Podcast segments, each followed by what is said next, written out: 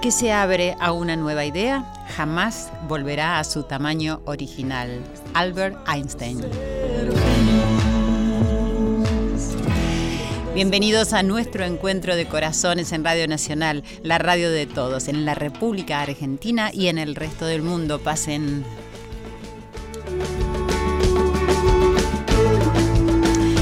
Estamos junto a Irene Rose, Ale Segade en la producción y a Diego Rodríguez en la operación técnica. Gracias a todo nuestro equipo. Los recibimos en esta noche de viernes. Soy Silvia Pérez, como cada semana, con la compañía de Joel Ansaldo entonando Yo te digo mi hermano. Llega Corazón Valiente, el poder de los valores.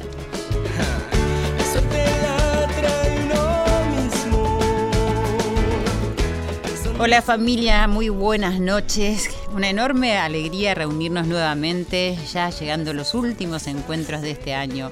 Quiero aprovecharlos al máximo, escucharnos, reflexionar sobre algo que nos siga resonando en los corazones y nos dé impulso para seguir adelante, pase lo que pase, frente a las circunstancias que nos toquen enfrentar, porque sabemos que hay recursos, hay recursos que podemos implementar y que recordemos que una buena cantidad de ellos se encuentran ahí dentro, en nosotros, que no tenemos que ir a buscarlos, no tenemos que ir a ningún lado. La famosa frase de conócete a ti mismo sigue siendo tan relevante para mí. Es la gran aventura de esta vida. Las infinitas posibilidades que brinda ir descubriéndonos y saber que podemos crear, innovar y ser y hacer tareas inimaginables. A partir de la creatividad, la innovación da paso al emprendimiento, habilitando una perspectiva más amplia de quiénes somos y cómo podemos evolucionar. En la actualidad se torna imprescindible una autoindagación acerca de este tema, por lo menos eso es lo que yo pienso. La semana pasada charlamos en relación a la enseñanza acerca de cómo predecir los procesos de enseñanza cuando el futuro es incierto aunque siempre será incierto el futuro, el presente quizás imponga probar, investigar, ponernos en acción, ejercitando con la capacidad de aprender continuamente los unos de los otros. El tema de hoy está entrelazado con esto, partiendo de las enormes posibilidades que nos brinda salir del sistema o corrernos un poquito, en el sentido de innovar para luego integrarnos al sistema. ¿Acaso la mejor manera de predecir el futuro sea creándolo? Dice la definición de innovar que es un cambio que introduce novedades y que modifica elementos ya existentes con el fin de mejorarlos, aunque también es posible la implementación de elementos totalmente diferentes. Y si introducimos algo diferente en nuestra comunicación para empezar, en la comunicación con nuestra familia, con el de al lado, con el del trabajo, con nuestros hijos, con el empleado que está en el supermercado, en fin, en todos los ámbitos que se constituyen en uno, porque todo es uno y uno es todo. Queridos amigos, amigas, hoy vamos a estar con la persona ideal para charlar de todo esto. Él es Jerry Garbulski. Así que antes de dar comienzo a nuestra entrevista y esta reunión de corazones, una vez más les quiero decir que me da mucha alegría que nos encontremos, que hayamos formado esta familia de corazones en todas partes del mundo, en toda nuestra República Argentina, que les agradezco todos los comentarios, que muchas veces, como en este último tiempo, no tengo tiempo de, contestarles, de comentarlos, pero sepan que siempre me hago un momento para leerlos, aunque ya hayan pasado días, y que les agradezco muchísimo y que eso es mi combustible, realmente, ustedes, la familia es el combustible que me hace andar. Así que, bueno, si quieren escribirnos, tengo que recordarles las redes, es arroba nacional AM870, arroba Silvia Pérez es mi cuenta de Twitter y de Instagram, y también me pueden seguir en mi fanpage, que es Silvia Pérez Sitio Oficial. ¿Tenés cablevisión? Puedes escucharnos en este momento en el canal 955 DirecTV, en el canal 976 y si no, en radionacional.com.ar siempre o bajándote el podcast, ahí nos puedes escuchar cuando quieras.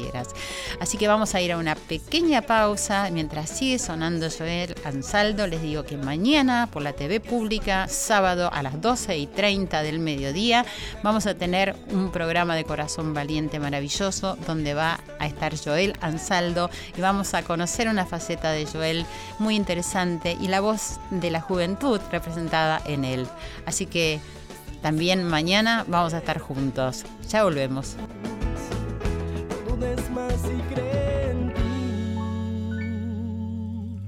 Está en tus manos ser feliz dudes más y cree en ti.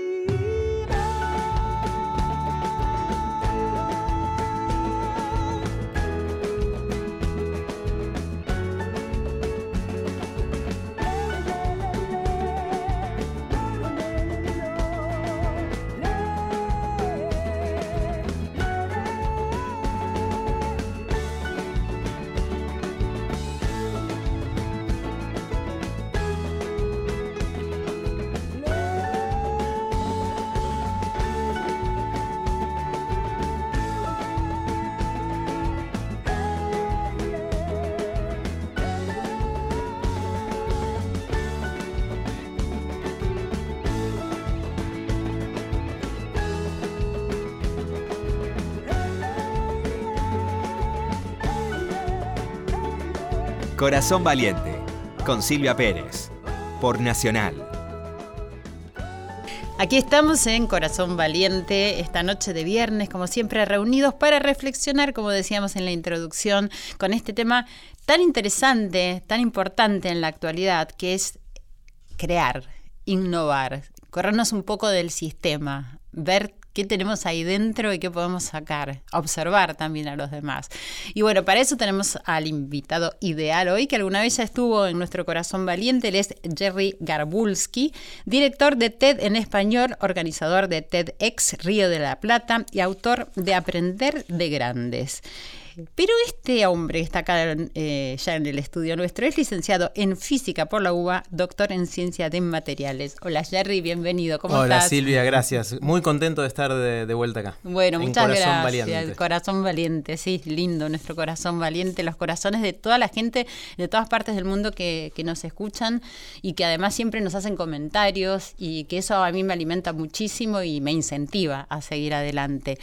Así que bueno, aunque haya pasado mucho tiempo desde que te recibiste de físico, ¿trabajaste como físico? Sí, hice investigación, eh, tuve la suerte de trabajar en un lugar muy bueno que es el, MIT, que es el Instituto de Tecnología de Massachusetts en Boston, donde hice mi doctorado y estuve cinco años investigando ahí, así que fue un momento espectacular en los años 90. En los años 90. Esto quiere decir que toda tu vida fuiste muy curioso? O sea, ¿cómo llegas a, esto de, ser el director de TED español? Bueno, es un camino largo de un montón de cosas que fui decidiendo yo, pero la mayoría que me fueron sucediendo, cosas que te pasan alrededor y uno va tratando de aprovechar ese azar que nos rodea todo el tiempo, ¿no? Eh, sí, siempre me gustaron las, las, ciencias, quería de chiquito descifrar los misterios del universo, ese era de dónde venimos, a dónde vamos, cómo funciona la mente humana, esas eran las cosas que siempre me fascinaron Desde y chico. Desde muy chiquito, desde que tengo memoria. Sí, sí. Eh, Me gustó mucho la ciencia ficción, leía muchísima ciencia ficción de, de adolescente. Bradbury. Bradbury, Asimov, Clark y todos esos me- eran mi mundo en ese momento.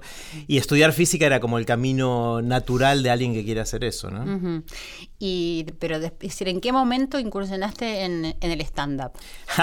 Eh, eso fue mucho tiempo después, hace unos 12 años. eh, venía trabajando en temas que nada que ver y me tomé un año semi-sabático, que me dio un lujo im- impresionante de trabajar part-time y el resto del tiempo hacer esas cosas que siempre tenía ganas de hacer, pero nunca tenía el tiempo para hacer.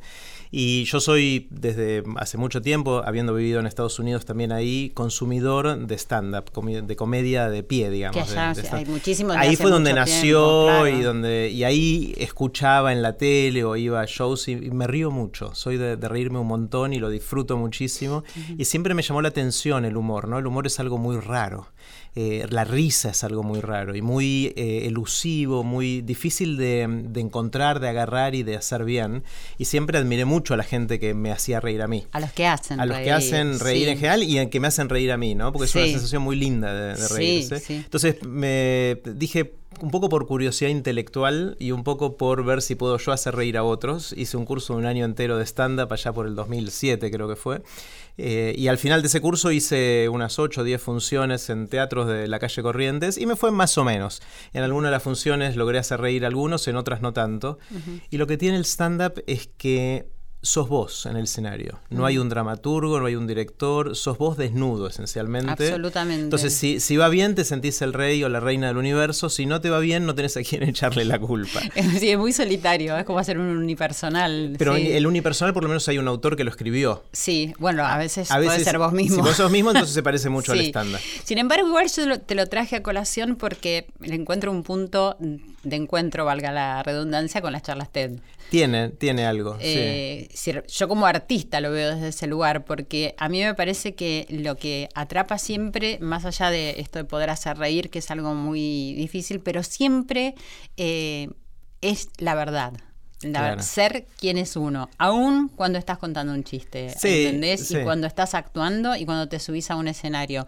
Es decir, hay algo de verdadero para mí en el ser humano que hace esa, ese- esa conexión con el otro y me da la sensación que con las charlas TED sucede un poco eso. No sé qué pensás vos. Sí, el, a ver, hay, hay muchas similitudes en que es una persona con un micrófono un escenario hablando y los demás escuchan. Quizás la diferencia principal entre la comedia de stand-up y una charla TED es el objetivo. Sí. En- cuando uno va a escuchar stand-up va a reírse. El objetivo que tiene es pasarla bien, reírse, divertirse. En la charla TED vas a asombrarte, a conocer ideas nuevas, a que se te abran puertas a mundos que no conocías. O sea, los objetivos son distintos. Obviamente hay gente que hace stand-up y tiene eso, de también de comunicar ideas, y hay gente que hace charlas TED que le pone humor. Pero el objetivo son otros, ¿no? Los objetivos sí, son sí. otros. Sí, le encuentro la similitud en cuanto a que llega, es decir, cuando hay verdad. Eso es lo que pienso. Sí, igual muchos los que hacen stand-up no necesariamente lo que dicen es verdad. No, Tiene que ser verosímil. es como lo contás. Claro, exactamente. O Sí. sea, ahí tenés que, tiene que ser creíble que te pasó eso. Por más que a veces se tergiversan, porque el objetivo es hacer sí, reír. En cambio, la charla TED hay que decir las cosas como son. A veces no, no sale bien, a veces no tanto, pero, pero la idea es comunicar lo que la persona hizo, lo que vivió, no es una inventando charla cosas. TED, es decir, y, y cómo comienza, porque creo que ahí se ha ido modificando, ¿no? Es decir, lo, lo que fue en el comienzo de la charla TED a lo que es hoy en día. Eh, como todo formato va evolucionando, sí. Pero definime bien que, cómo Bueno, la, la ide- la idea es, eh, lo principal es una charla muy bien preparada en muy poquito tiempo so- para comunicar una idea. Eso es lo que tienen en común desde siempre las charlas TED. Eh, poquito tiempo, en promedio son 10-12 minutos eh, las charlas TED. Y, la y lo que se privilegia es comunicar ideas, donde ideas pueden estar encarnadas en proyectos, en historias personales, pero lo importante es la idea a comunicar. Eh, obviamente con el tiempo, tanto los oradores como los que ayudamos a los oradores a preparar sus charlas, fuimos aprendiendo qué funciona mejor, qué no funciona tan bien, como en cualquier formato. Cuando apareció el cine hace más de 100 años, eh, al principio lo que hacían era una cámara fija filmando lo que hubiese sido una obra de teatro antes. Y después se dieron cuenta que era un formato que tenía un montón de posibilidades, Posibilidades. adicionales, que es lo que vivimos hoy en el cine y que hoy se está reinventando con la realidad virtual, aumentada, sí. Eh, en la charla TED pasó algo parecido. Eh, al principio la gente decía, bueno, yo tengo, doy una charla una hora y media y lo que hago es reducirla y resumirla en 12 minutos o en 18 minutos. Y era eso, pero con el tiempo la gente se fue dando cuenta de la posibilidad creativa que te da la limitación. ¿no? Como todo restricción de tenés tan poco tiempo, es ahí donde se dispara la creatividad porque tenemos que ver cómo hacer para usar ese tiempo. Cuando tenés poquito tiempo, tenés que sintetizar, tenés que decir que sí y que no, que es importante, que tiene que entrar, que tiene que quedarse afuera. Y tenés que prepararlo muy bien porque tenés una chance. No es como el stand-upero que hace funciones todas las noches. Esto das la charla una vez, quizás dos veces. Eh, pero entonces tenés que pensar muy bien cómo la vas a dar y tenés que practicar mucho. Pero el objetivo fundamental siempre es... Comunicar ideas. Comunicar ideas. Claro, con la hipótesis de que todo lo que pasa en el mundo, tanto las cosas buenas como las no tan buenas, empezaron con una idea. La idea es la semilla, es el germen de donde sale eh, todo lo que puede suceder en el mundo.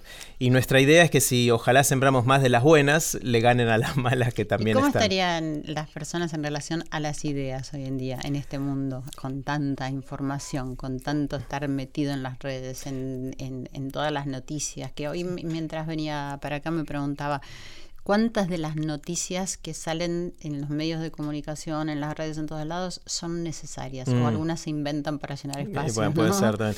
Bueno, está buenísimo el tema que decís porque a mí me preocupa muchísimo. Yo siento que con el bombardeo que tenemos de estímulos en los últimos años, quizás par de décadas, que fueron incrementándose exponencialmente, le estamos dedicando mucho menos tiempo a crear del que podríamos. No, no, no quiero decir deberíamos, porque no es un deber ser, cada uno encontrará su balance. Sin duda, sí. Pero siento que estamos tan adictos a las pantallas y a las redes y al bombardeo, porque tenemos todo el mundo a nuestras manos, que es muy tentador y muy fácil em, simplemente consumir. Claro. Consumir contenidos de distintos tipos Sí. y tener esta falsa sensación de conectividad con el mundo. ¿no? que Em, también sentimos que es falsa. Es falsa, claro. En un momento digo, te das cuenta. Claro, digo que uno también en un momento se da cuenta. ¿no? Exactamente. Y ahí hay una sensación De vacío. total. Digo, uff, Claro. y ahora. Y lo que siento es que nos está faltando es el aburrimiento. O sea, es tanto el estímulo que tenemos que no, no nos permitimos aburrirnos ni un segundo. Entonces apenas sentimos algo, agarramos el celular, destrabamos y estamos ya siendo bombardeados de nuevo. Eh, y es el aburrimiento y esa sensación de, bueno, ¿y qué hago con todo lo que ya absorbí? Que nos está faltando y es uno de los motores principales de la creatividad. Claro. Si nosotros sentimos que queremos dejar una huella en este mundo, que no sé si todos lo sienten, pero yo lo siento y creo que mucha gente comparte claro. esa sensación. A veces la huella es crear una familia o dejar algún Sí. tipo de legado, construir algo. Puede ser una obra artística, científica, una empresa, lo que fuera, un, educador que educa a un grupo de gente. O sea, hay Sí. muchísimas cosas que pueden ser. Uno tiene que hacerse la pregunta de qué hago con todo lo que ya absorbí. O sea, yo soy la combinación de mi historia, de mi genética, de mi educación, de toda la cultura que fui absorbiendo y, y en la que crecí. ¿Cómo hago yo para tomar todo eso, recombinar y agregarle mi vuelta de tuerca a eso para crear algo nuevo que ojalá mejore un poquito el mundo? ¿no? y, y es esa creatividad la que estoy explorando en lo que hacemos en TEDx Río de la Plata, en lo que hacemos en TED en Español, lo que hacemos en otros ámbitos donde estoy, como Aprender de Grandes o el Mundo de las Ideas. En todos esos lugares lo que buscamos es generar instancias de conexión humana en la cual esa creatividad pueda potenciarse. ¿Y se puede generar esas Sí, instancias? totalmente, totalmente. Eh, ¿Cómo se, ¿Cómo se les ayuda, por ejemplo, no digo solamente a los chicos, ¿no? Eh, a los adultos también que estamos inmersos en esto que estamos diciendo, a pensar bien, a pensar este creativamente, a, a pensar de una manera es decir, diferente a la que todo esto que estamos hablando nos indica que debemos pensar, ¿viste? Porque hay como una máquina que dice todo lo que debemos, hasta dónde nos debemos ir de vacaciones, con qué tenemos que Claro. Entonces, hay una manera de incentivar a, a decir, a los chicos y a los adultos que también Sí. padecemos de eso. Sí, el- una, una cosa que aprendí a lo largo de los años es que mm, obviamente cada uno de nosotros tiene cierta personalidad y tendencia a hacer cosas, pero que el ámbito en el cual estamos influye muchísimo en no solo cómo nos compartimos, compor- comportamos, sino también cómo nos sentimos. Sí. Eh, el ejemplo típico es el argentino que maneja mal. ¿Sí? Y que va con el auto y no respeta la señal del pare. La gente no sabe que hay señales de pare. No. Y menos la- las obedecer. Esa misma persona llega a Europa, a Estados Unidos o inclusive a Chile, Sí. alquila un auto, sale a la calle y empieza rápidamente, ve que todos cumplen, empieza a cumplir. Sí. Entonces no es que nosotros estamos mal, sino que el- de alguna manera la cultura y el ambiente, todo lo que nos rodea, nos condiciona a comportarnos de cierta manera. Eh, lo mismo pasa con la creatividad. Si vos estás en un lugar Pero donde- perdóname, Sí. ¿Por qué cuando vamos, es decir, pongamos Chile, es decir, Sí. eh, ahí el hecho de ver que todos están respetando eso, es decir, hace que nosotros podamos verlo también? Eh, Por un lado lo vemos y nos damos cuenta que es un mundo mejor así. es un mundo donde si hay reglas y todos las Decimos, respetamos, bueno, ganamos ¿no? todos. Claro. Ganamos todos. Acá el, el piola, entre comillas, el que va por la banquina en la Panamericana, Claro. cree que llega más rápido. Claro. Y quizás si uno solo lo hiciera, ese llega más rápido, pero le pone riesgo a todos los demás y ya cuando algunos varios lo están haciendo, todos nos, nos jodemos. O sea, todos nos, nos perjudicamos porque todos llevamos más lento, pues se arman cuellos de botella y pasa lo que tiene que Sí, pasar. sí, sí, Entonces, con la creatividad pasa lo mismo. Si uno está en un ambiente en el cual están todos todo el tiempo conectados al celular, todos hablando de cosas intrascendentales, eh, todos... eh, como atascados en ese tipo de dinámica, es poco probable que uno quiera salir de ahí, porque eso es lo que ve alrededor de uno.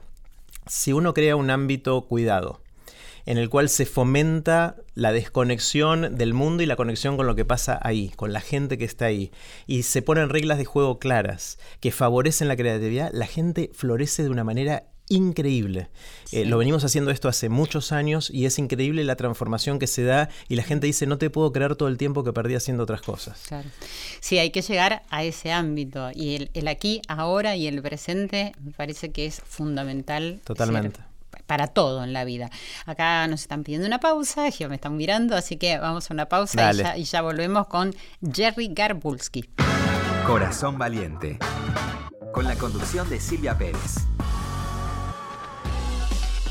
Silvia Pérez en la radio de todos. Corazón Valiente.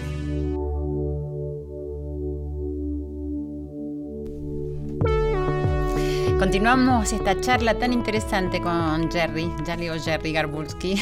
Muy bien. Para los que recién encienden, que hay que, te- hay que pensar en ellos también, o que recién están empezando a escuchar, eh, estamos hablando con el director de TED en español, organizador de TEDx Río de la Plata, entre tantísimas cosas que ya se van a enterar a lo largo de, de la entrevista que nos va a contar qué hace. Que todo tiene que ver con la innovación, con la creatividad y con el cambio. Eh, me preguntaba si a lo largo de estos años que estás, en, est- cuán- ¿desde cuándo estás con las charlas TED? Y hace 11 años. 11 años y bueno, con también el Club de las Ideas y con Aprender de Grandes, que ahora vamos a hablar de todo eso. ¿Qué te ha inspirado y, y te ha modificado en, en este tiempo? Sabes que hay una. mm, Viste que medimos nuestra edad por hace cuántos años nacimos. ¿sí? Cuando te preguntan cuántos años tenés, uno hace la cuenta, estamos en el año tal, nací en el año tal, estoy vivo hace tantos años y esa es la respuesta a la edad. Que está bien, es una medida de edad, es la edad cronológica. Pero creo que no es la más interesante de las medidas de edad. A mí me parece que la edad, una mejor métrica de la edad, tiene que ver con nuestra capacidad de asombro, con nuestra capacidad y ganas de aprender. Yo creo que un chico de 15 años que no tenga ganas de aprender es un viejo. Sí. Y un, Y un problema. y un problema. Y un hombre mayor de 70, 80, 90, la edad que fuera, que tiene ganas de aprender y la capacidad de seguir aprendiendo, es una, una persona joven. Eh, me y a mí me creo gusta- que es así. Yo, yo estoy seguro que es Sí. así. Entonces, de alguna manera, eh, mi objetivo es seguir sintiéndome joven, ojalá durante toda la vida. Y para eso, eh, esa es la razón. Y después tengo excusas, que es hacer TED y hacer el mundo de las ideas o el Claro. podcast de Aprender de Grandes, porque son formas que tengo yo de, de yo seguir aprendiendo. Y si las comparto, tengo la esperanza de que otros puedan también aprender. ¿no? Y siempre, sí, porque al compartirlo, viste que siempre hay un lugar donde resuena del corazón del otro algo. No sabemos Totalmente. qué, pero que es un- como un disparador. Bueno, tengo tantas cosas que quisiera preguntarte, pero eh, hablemos de, bueno, del, del Club de las Ideas. Del decir, mundo de las ideas. Del mundo el de las ideas. El, eh, el mundo de las ideas es un curso que damos con Melina Furman. Sí. Melina es una grosa, grosa, grosa amiga y compañera de aventuras de, de la vida. Eh, hace ocho años hacemos este curso. Es un curso de creatividad, innovación y comunicación. Se arma un grupo de 50 personas todos los años. de- ¿Con algún requisito de? Sí, el- eh, no, eh, no de edades, justamente. Eh, de edad en el sentido de querer aprender, no de hace Ah, cuántos para años quien nació. quiera Para darte una idea, en la última edición, el más joven tenía 22, 23 años y la persona mayor tenía 70 y pico. Qué bueno. Eh, y es muy lindo porque se, se arma, es- es- el grupo son 50 personas, hiperdiversos. Hay gente que viene de las artes, de la ciencia, de la tecnología, de la educación, de la política, del deporte profesional, del mundo del espectáculo, hay de todo. Eh, y lo que hacemos con esas 50 personas durante 4 o 5 meses, que es lo que dura el curso cada año, es ayudarlos a transitar el camino de la creatividad. A ver cómo hacer para lo que ellos saben, son, aprendieron, transformarlo en cosas nuevas, en, en ideas nuevas. Después los ayudamos a llevar esas ideas a la acción y finalmente a comunicarlas de forma tal que puedan contagiar la pasión que sienten por sus ideas, sus proyectos al mundo. Y terminan con un evento en el cual dan charlas o hacen seminarios o talleres en los cuales contagian esto a más gente. ¿no? ¿Y qué feedback has, eh, tenido? la gente sale transformadísima. Pasa lo siguiente, primero, eh, es un ámbito seguro, como te decía antes, donde la gente, la, gente, puede desplegar sus ganas de crear. Segundo, es muy difícil, sobre todo después de que dejamos de ir a la escuela o a la universidad, de hacernos nuevos amigos de gente distinta a nosotros. Mm. Nuestros amigos tienden a parecerse a nosotros porque están en los mismos círculos y todo eso, pero de repente que un banquero se haga amigo de una eh, especialista en juegos para adultos o en una persona que viene de toda su vida del ámbito del espectáculo, es algo que no sucede en otros lugares. Eh, y, en esas amistades y en esos cruces es donde también surge la creatividad. Surge creatividad, claro. Porque muchos de nosotros tenemos en nuestra mente media idea y la otra media idea está en la mente de otra persona. Y en general de una persona muy distinta a nosotros. Entonces, si uno crea un ámbito en el cual esas medias ideas tienen sexo, empiezan a procrear y generar ideas que están espectaculares que de otra manera no, surgirían. Bueno, me hiciste pensar un poco, el programa pasado hablamos de las universidades del futuro, de las enseñanzas, que era lo que iba a suceder, y uno de los temas que me quedó a mí eh, como muy importante es la integración decir, que hablaban eh, dos personas muy eh, reconocidas en ese ámbito acerca de que ahora el conocimiento y el proceso de enseñanza tiene que ver con integrarse y con integrar diferentes conocimientos también, y es un poco lo que estás diciendo vos que se hace acá también. y, me parece que también eso es lo que está, se está necesitando en todas las disciplinas. Sí, está clarísimo ahora que uno no termina de aprender algo hasta que no hace una de dos cosas, o lo lleva a la acción o lo enseña a otro. Eh, es muy difícil determinar aprender algo simplemente habiéndolo leído.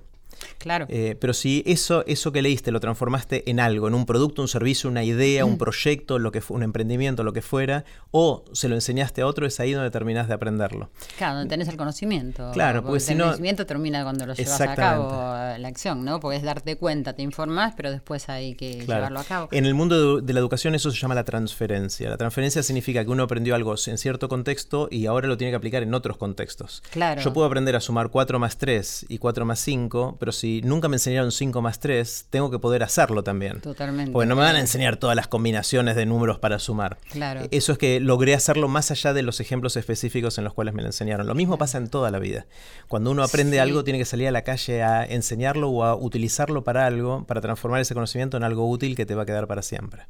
Y, un poco eso es también lo, que está pasando, que estamos tan encerrados en, es decir, eh, en la tecnología nueva que vino, en lo básico que nos muestran para lo que sirve y que no podemos despegar un poquito para, para ver qué hacer con lo que aprendemos. O sea, yo soy una fanática de, los valores humanos y creo que es el complemento necesario para una educación completa.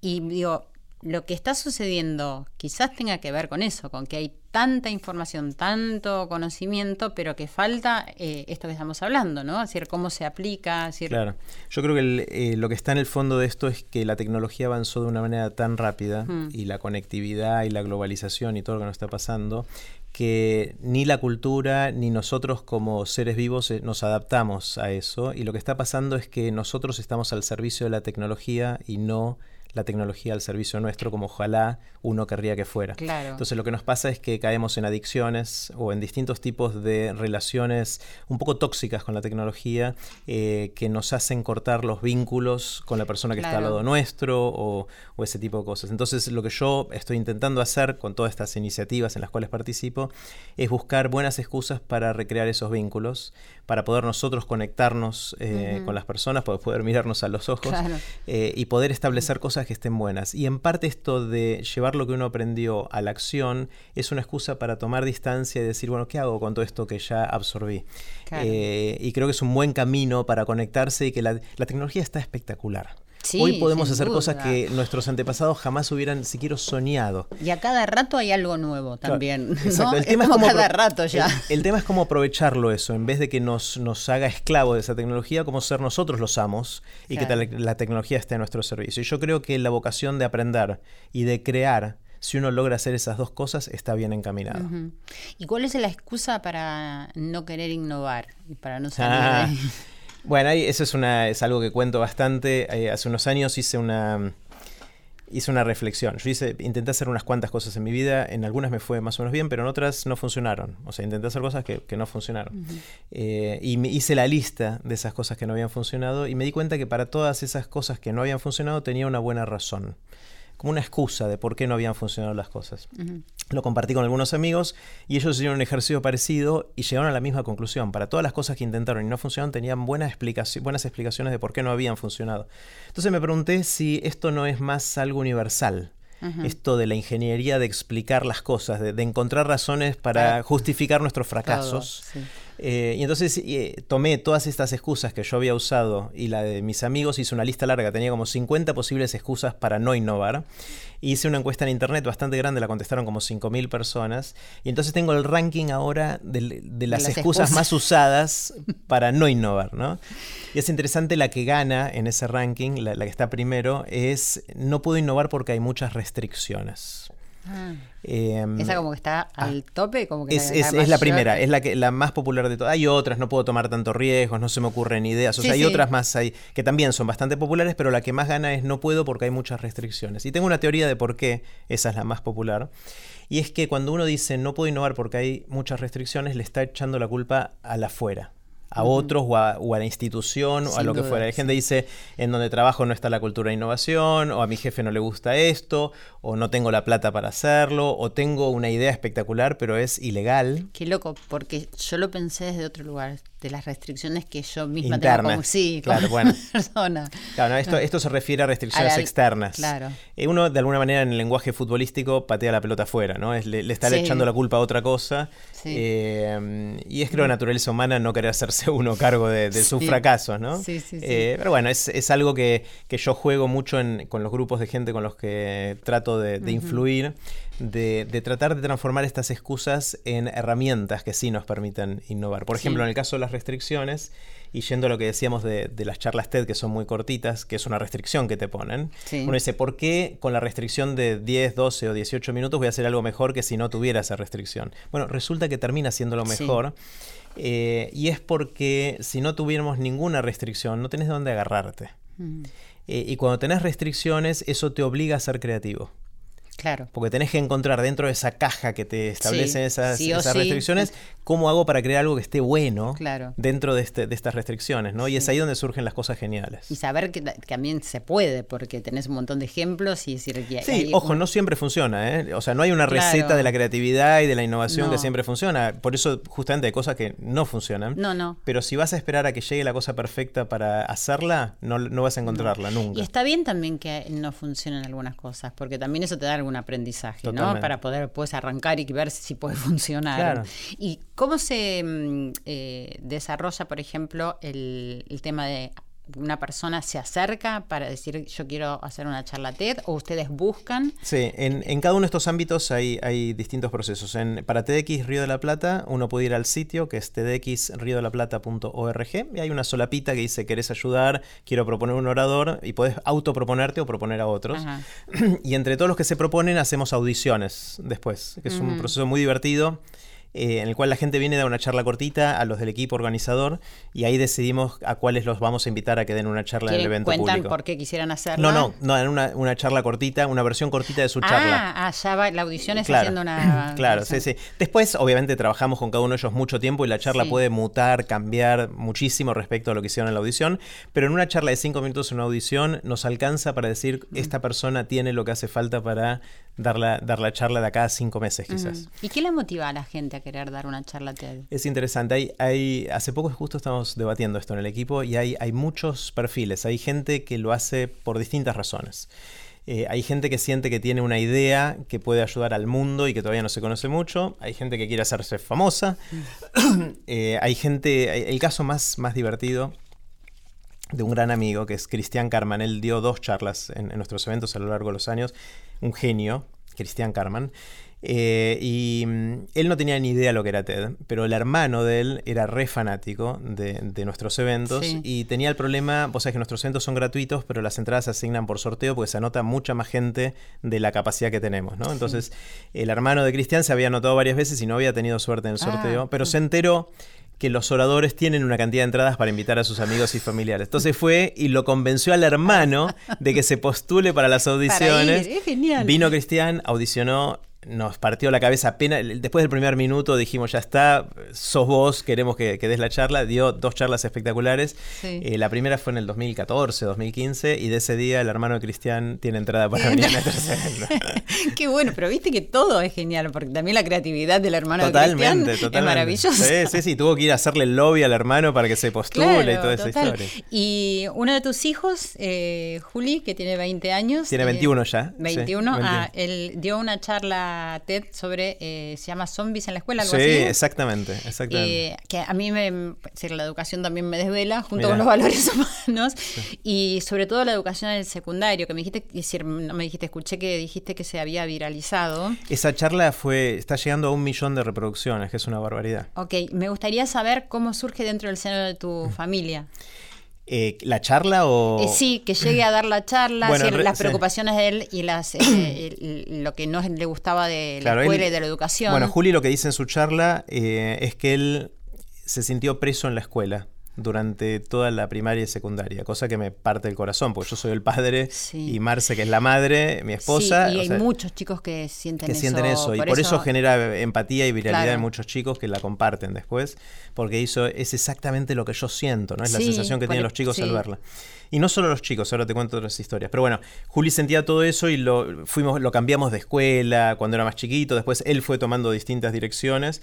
Eh, y ahí cuenta, dio la charla a los 19 años cuando acababa de terminar la escuela secundaria y reflexiona sobre cómo se sentía él, pero también qué cosas se podría hacer hoy en la escuela para mejorarla. Entonces no voy a spoilearla, así No, que la no, gente puede no. verla. Si la buscan, es eh, si ponen zombies con Z en la escuela, en, en YouTube la, la van a encontrar. Sí, sí, está muy Es fácil una de charla muy linda, es encontrar. cortita, dura nueve minutos. Sí, lo que me interesaba era vos como padre, Claro. es decir, que decir, qué te pasaba con eso y si vos le propusiste que haga la charla Bueno, o él te lo eh, propuso. No, ninguno de los dos. Esto fue en el equipo de, de. TEDx Río de la Plata. Algunos de los miembros del equipo escuchaban los que yo les contaba de Juli, lo conocían a Juli.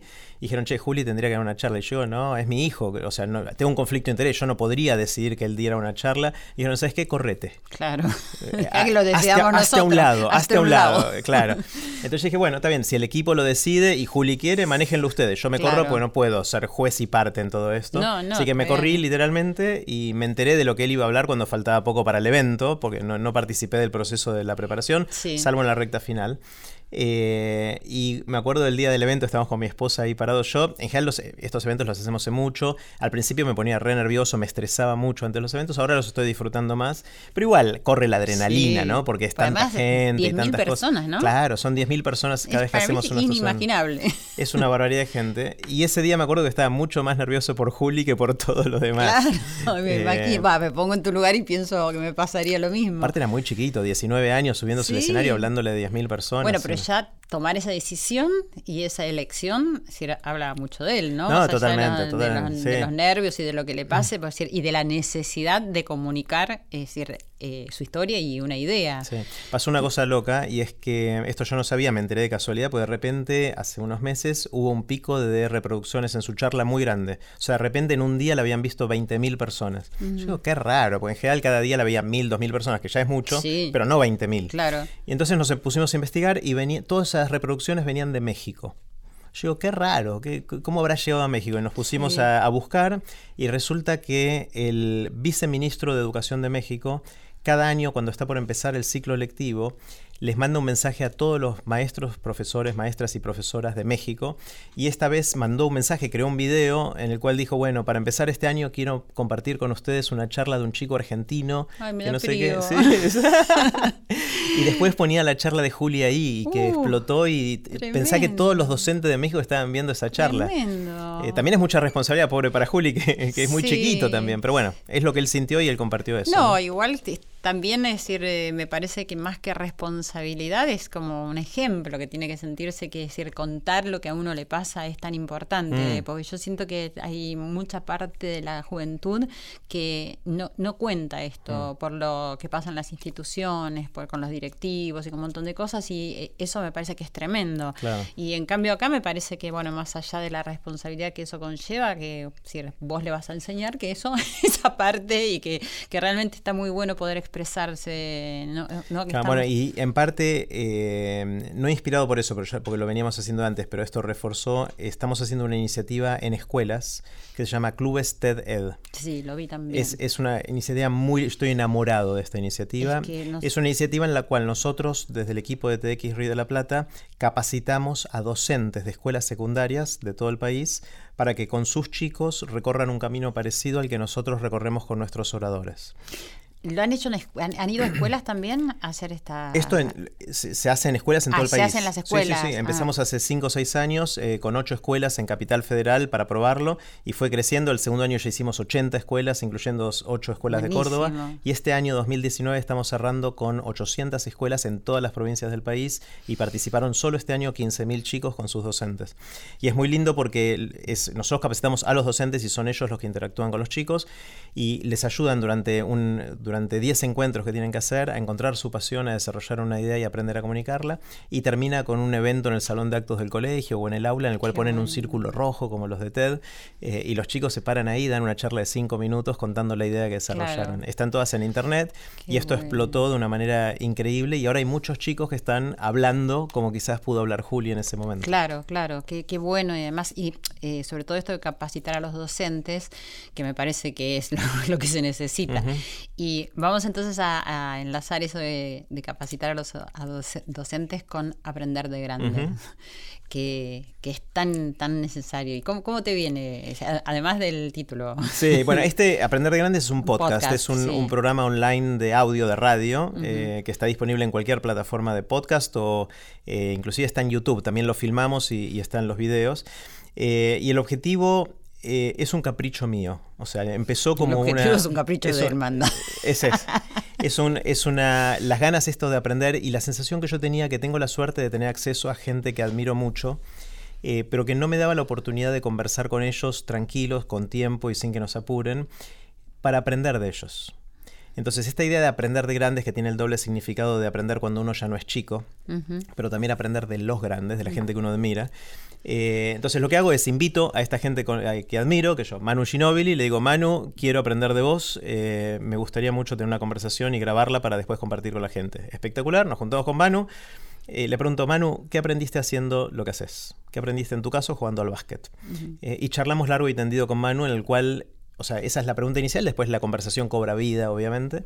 Eh, y los grabamos, a veces los Y filmamos. dejás que vaya para donde tiene que ir Y la conversación. La conversación termina en cualquier lado. Con Manu terminamos hablando de libros de neurociencia. eh, y de cómo criamos a nuestros hijos, digamos, o intentamos criar a nuestros hijos. Claro. Que me parece espectacular. Y Total. aprendí un montón de él, de mm, Facundo Manes, de, mm, no sé, de Marcos Galperín, de Vivi Telas, de Narda Lépez. O sea, eh, tuve la suerte de poder conversar con un montón de gente que admiro y aprender un montón de ellos y ahora está disponible para que todo el mundo lo escuche o lo vea. Y resulta que es uno de los podcasts más escuchados de la Argentina, cosa que me llena de, orgullo, bueno. Porque no era el objetivo. Yo- a mí me encanta también. Y, es decir, y sobre todo que pones en tu Instagram, ¿cierto? El disparador de lo que es la charla y, y que te da ganas, ¿no? Eh, y, y que, y que sabes que lo podés escuchar en cualquier momento también. Ahí está. Y acá Sí, la- Si quieren es arroba garbulski, es el Instagram por si alguien quiere sí, mirar sí. alguna de estas. Dale. Y acá la producción nos preparó unos audios para que escuchemos. Eh, Dale. Vamos a ver. Uy, qué miedo, qué miedo, a ver qué Yo viene. también no lo escuché, así que miedo para los dos. Escuchemos, dale. Miedo con sonrisa. Esto sucedió aquí mismo hace dos años.